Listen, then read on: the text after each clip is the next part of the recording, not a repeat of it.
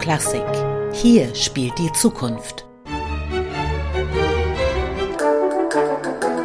Young Euro Classic, der Podcast. Servus. Habitere. Grüß euch.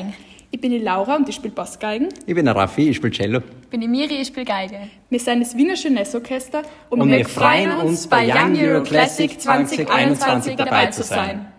Liebe Freundinnen und Freunde von Young Euro Classic, in unserem heutigen Podcast widmen wir uns dem Wiener Jeunesse Orchester, das am 5. August ins Berliner Konzerthaus kommt.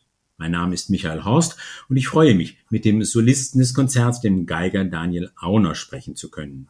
Daniel Auner ist 34 Jahre jung, er wurde in Wien in eine österreichische-russische Noch nicht. Ich bin noch 33. Es ist- Wunderbar, dann sind Sie also noch jünger. Gut. Also, dann war ich etwas voreilig, aber auf jeden Fall ist er in eine österreichisch-russische Musikerfamilie geboren und er ist nicht nur in vielen Ländern Europas aufgetreten, sondern auch in aller Welt zwischen Brasilien, Kuwait und Indonesien. Das liegt daran, dass er seit vielen Jahren als Kulturbotschafter Österreichs fungiert und damit auf diesem Weg für die größere Verbreitung klassischer Musik in aller Welt eintritt. Ein sicher spannendes Thema, aber heute wollen wir über Ihren Auftritt Daniel Auner mit dem Wiener Jeunesse Orchester sprechen, bei dem Sie ein Violinkonzert von Kurt Schwertzig spielen.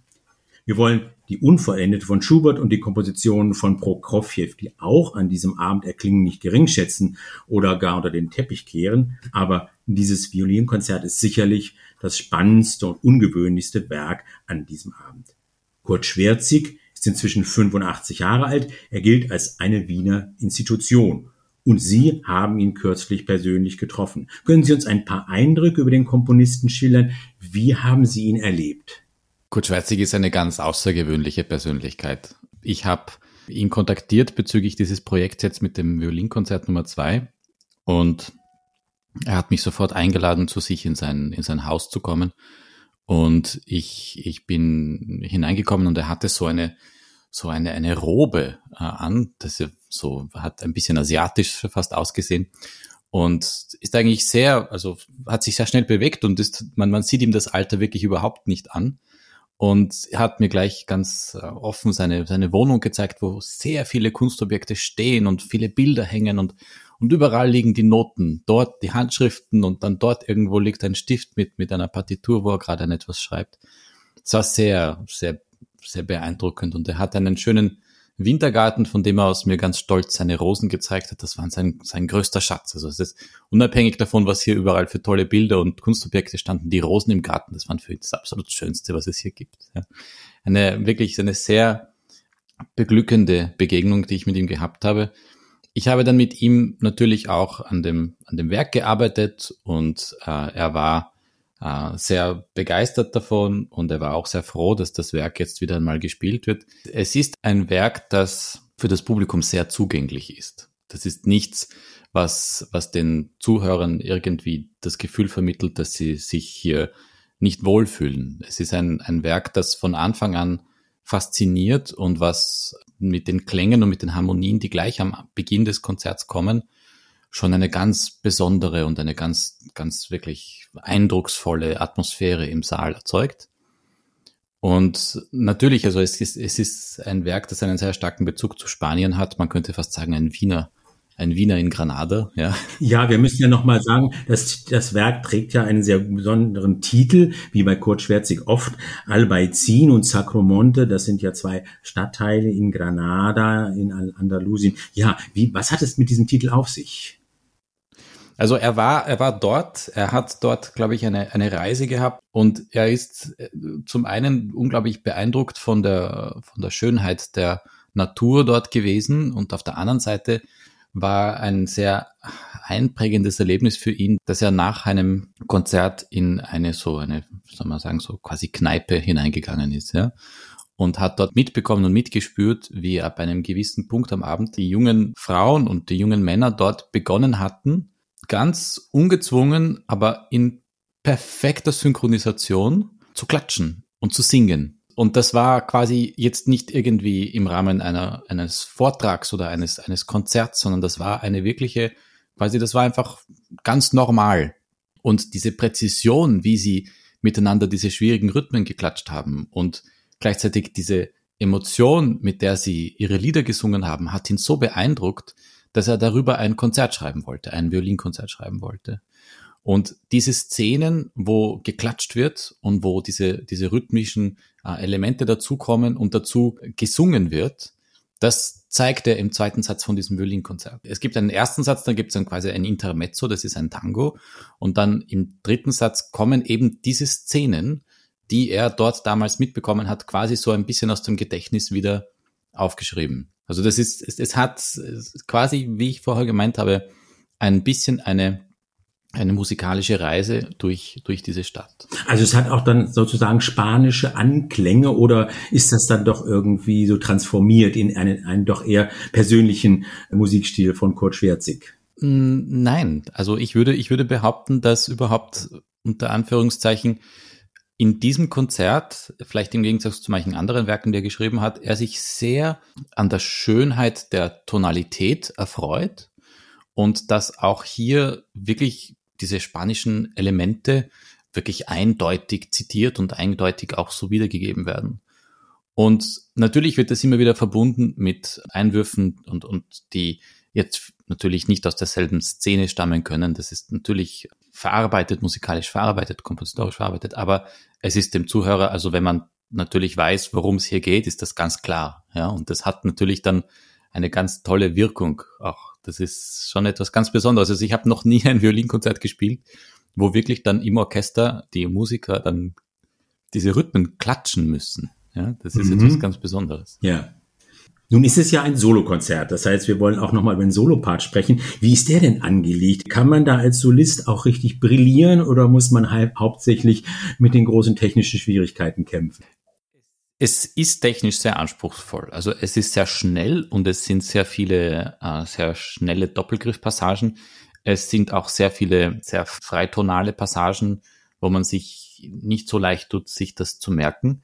Aber es ist trotzdem eigentlich sehr dankbar für die Violine geschrieben. Also es gibt doch viele Momente, wo man wirklich führen kann, das Orchester, wo man auch teilweise sehr hoch ist, wo man keine Probleme hat, irgendwie jetzt da durchzukommen. Mhm. Aber es ist, für mich sind es immer zwei, zwei unter Anführungszeichen, zwei Arten von Violinkonzerten, die ich normalerweise spiele. Das ist das eine, dass man quasi das Orchester und der Solist sind eine Einheit, eine musikalische Einheit. Und dann gibt es diese Konzerte, wo das Orchester und der Solist zwei getrennte Einheiten sind. Dass der Solist oder die Solistin in dem Fall wirklich eigene Gedanken vorbringt und mit dem Orchester versucht darüber zu diskutieren. Also ganz berühmt zum Beispiel das Sibelius Violinkonzert, ja. In dem Sibelius Violinkonzert beginnt das ganze Orchester in, in, in D-Moll und der Geiger beginnt dann mit einem G. Mhm. Ja. Das passt nicht. Also das ist, das ist von Anfang an klar, dass hier geht es Orchester gegen Solisten, beziehungsweise die Gesellschaft gegen ein Individuum, gegen eine andere Meinung, ja, zu einem an sich quasi von allen anderen akzeptierten Thema. Und dann im ganzen Sibelius-Violin-Konzert durch beginnt eben gerade im ersten Satz diese Überzeugungsarbeit des Solisten mit neuen Gedanken, mit neuen Ideen, bis dann am Ende des ersten Satzes tatsächlich das Orchester mitspielt mit dem Solisten. Und dieses konzertante Prinzip, das Mit- und Gegeneinander, ja, das hat man auch sehr stark bei diesem, bei diesem Violinkonzert von Kurt Schwerzig, dass man eben nicht immer sich einfügt in den Orchesterklang, sondern dass man wirklich miteinander, gegeneinander eine Konversation führt. Nun hat ja Kurt Schwerzig auch lange im Brotberuf als Hornist bei den Wiener Symphonikern gearbeitet, jahrzehntelang. Äh, merkt man der Komposition an, dass da ein Praktiker am Werk war, der wirklich weiß, wie so ein Orchester funktionieren muss? Man merkt zum einen, dass hier wirklich ein praktizierender Instrumentalist komponiert. Zum anderen natürlich ist dieser Hinweis, dass der Komponist selbst ein Bläser gewesen ist, sehr hilfreich für die Einrichtung der eigenen Solostimme. Mhm. Weil natürlich Bläser eine andere Art, einfach von der Atmung eine andere Art haben, Phrasierungen zu setzen, auch atmen zu müssen dazwischen, als bei Streichinstrumenten, wo der Bogen einmal rauf und einmal runter theoretisch immer weiter verbunden werden kann. Und diese Phrasierungen, die er schreibt, die sind von dem her immer sehr in dem Sinne, dass es wird dazwischen immer geatmet, ja, zu sehen.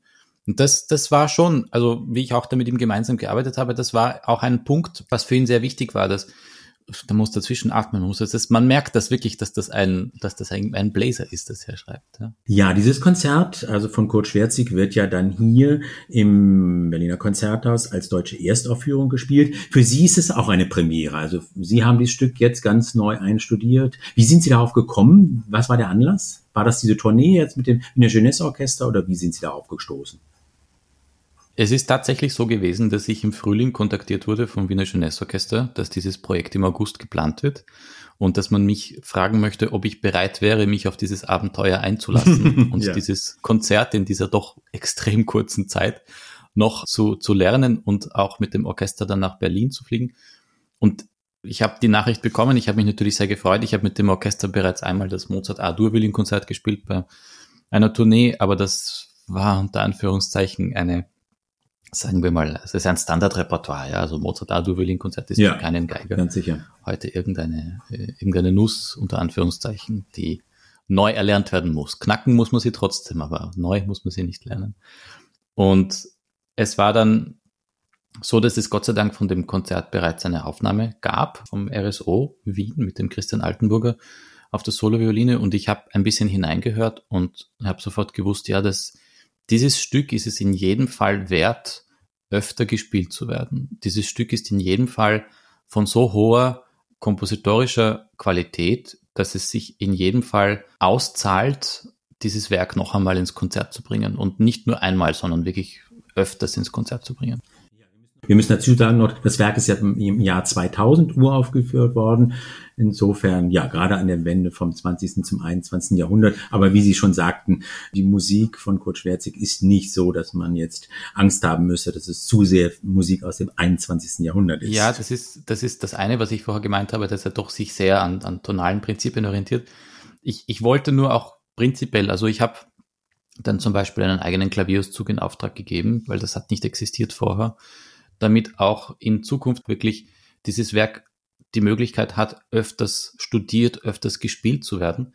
Für, für mich, also ich habe natürlich zuerst einmal mit meiner Agentur Kontakt aufgenommen und die haben dann ziemlich die Hände über den Kopf geschlagen, weil in genau der Zeit, wo geplant war, diese Konzerte in Berlin zu spielen, sind ganz andere Konzerte in meinem Kalender gestanden und die musste ich dann zuerst einmal freimachen. Das war gar nicht so leicht. Und ich bin auch tatsächlich kurz davor in Griechenland. Oh ja. Und dann spiele ich am Tag vor dem Konzert in Berlin noch ein Konzert in Ljubljana und fliege dann direkt am Konzerttag nach Berlin. Also es ist, es, es ist alles ein bisschen ein, ein Reisespagat und wie wir alle wissen, es ist momentan gar nicht so leicht zu reisen und es gibt da immer noch große Einschränkungen durch die Corona-Krise und also es war ein bisschen eine komplizierte Angelegenheit, das alles dann zu organisieren.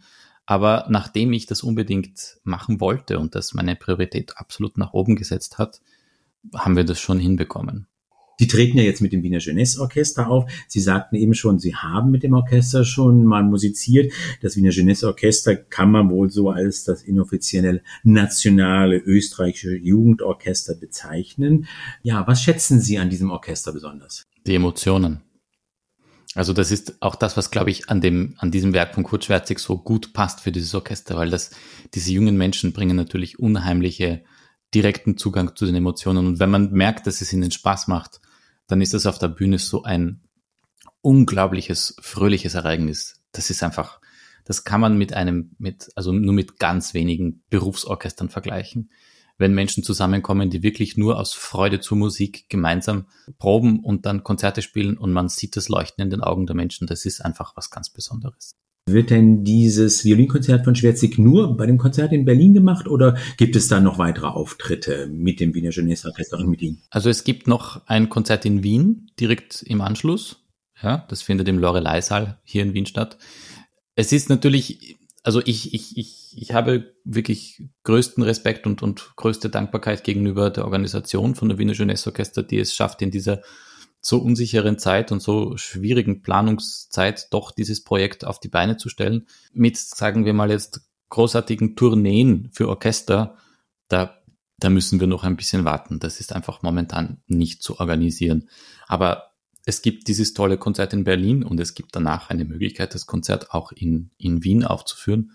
Das sind die, die Projekte, auf die ich mich jetzt momentan am meisten freue. noch ein anderes Thema. Sie werden ja vermutlich bei Ihrem Konzert äh, nach Berlin auch Ihre kostbare Geige von Guadagnini mitbringen, äh, die Ihnen von der österreichischen Nationalbank leihweise zur Verfügung gestellt wurde. Seit wann spielen Sie denn dieses Instrument und vor allem, wie spielt es sich auf diesem Instrument aus dem 18. Jahrhundert? Diese äh, Guadagnini von der Nationalbank, die darf ich jetzt seit äh, knapp über drei Jahren in meinen Händen halten und mit ihr Konzerte spielen auf der ganzen Welt. Ich hatte vorher auch eine sehr gute Geige und ich hatte auch für längere Zeit eine Stradivari gespielt. Aber es ist doch tatsächlich so, dass diese Guadagnini das nicht nur farbenreichste und süßeste, sondern auch zuverlässigste Instrument ist, was ich bis jetzt gehabt habe. Und das ist für einen Solisten das Wichtigste. Das heißt, wenn man auf die Bühne geht und man man stellt sich vor das Orchester und der Saal ist voll und man beginnt zu spielen und man hat das Gefühl, die Geige klingt nicht. Irgendwas stimmt nicht. Und es gibt viele Instrumente, die sind sehr sensibel auf Temperaturschwankungen, auf Feuchtigkeitsschwankungen. Wenn man zu viel reißt, dann geht plötzlich, kommt der Ton nicht mehr richtig. Und dann hat man sich gedacht, oh Gott, im Künstlerzimmer, mhm. Jetzt, jetzt, jetzt habe ich so eine tolle Geige und, und sie funktioniert jetzt gerade nicht. Ja. Und bei dieser Guadagnini habe ich den Vorteil, dass ich tatsächlich, ich kann, ich kann mich auf sie hundertprozentig verlassen. Ich gehe auf die Bühne, ich spiele den ersten Ton, ich denke, oh, eigentlich muss ich gar nichts tun. Eigentlich macht die Geige alles für mich. Und das ist wirklich eine, das ist eine, eine große Freude natürlich und eine große Ehre, auch so etwas spielen zu dürfen. Und sehr erfüllend, sehr beglückend. Kommen wir zum Abschluss. Meine letzte Frage noch einmal auf das Programm zurück. Müssen wir doch noch, weil es ja doch eine sehr wienerische Note hat mit Schuberts H-Moll-Sinfonie, der Unvollendeten, sicher eines der berühmtesten Werke aus Wien überhaupt. Was verbinden Sie denn als Wiener mit dieser Sinfonie? Eine ganz besondere Geschichte, lustigerweise. Ich leite nämlich in äh, südlich von Wien ein kleines Amateur-Symphonieorchester, das Möhlinger Symphonische Orchester. Ein Orchester, das hauptsächlich aus pensionierten Berufsmusikern aber auch einigen wirklich Amateurmusikern besteht.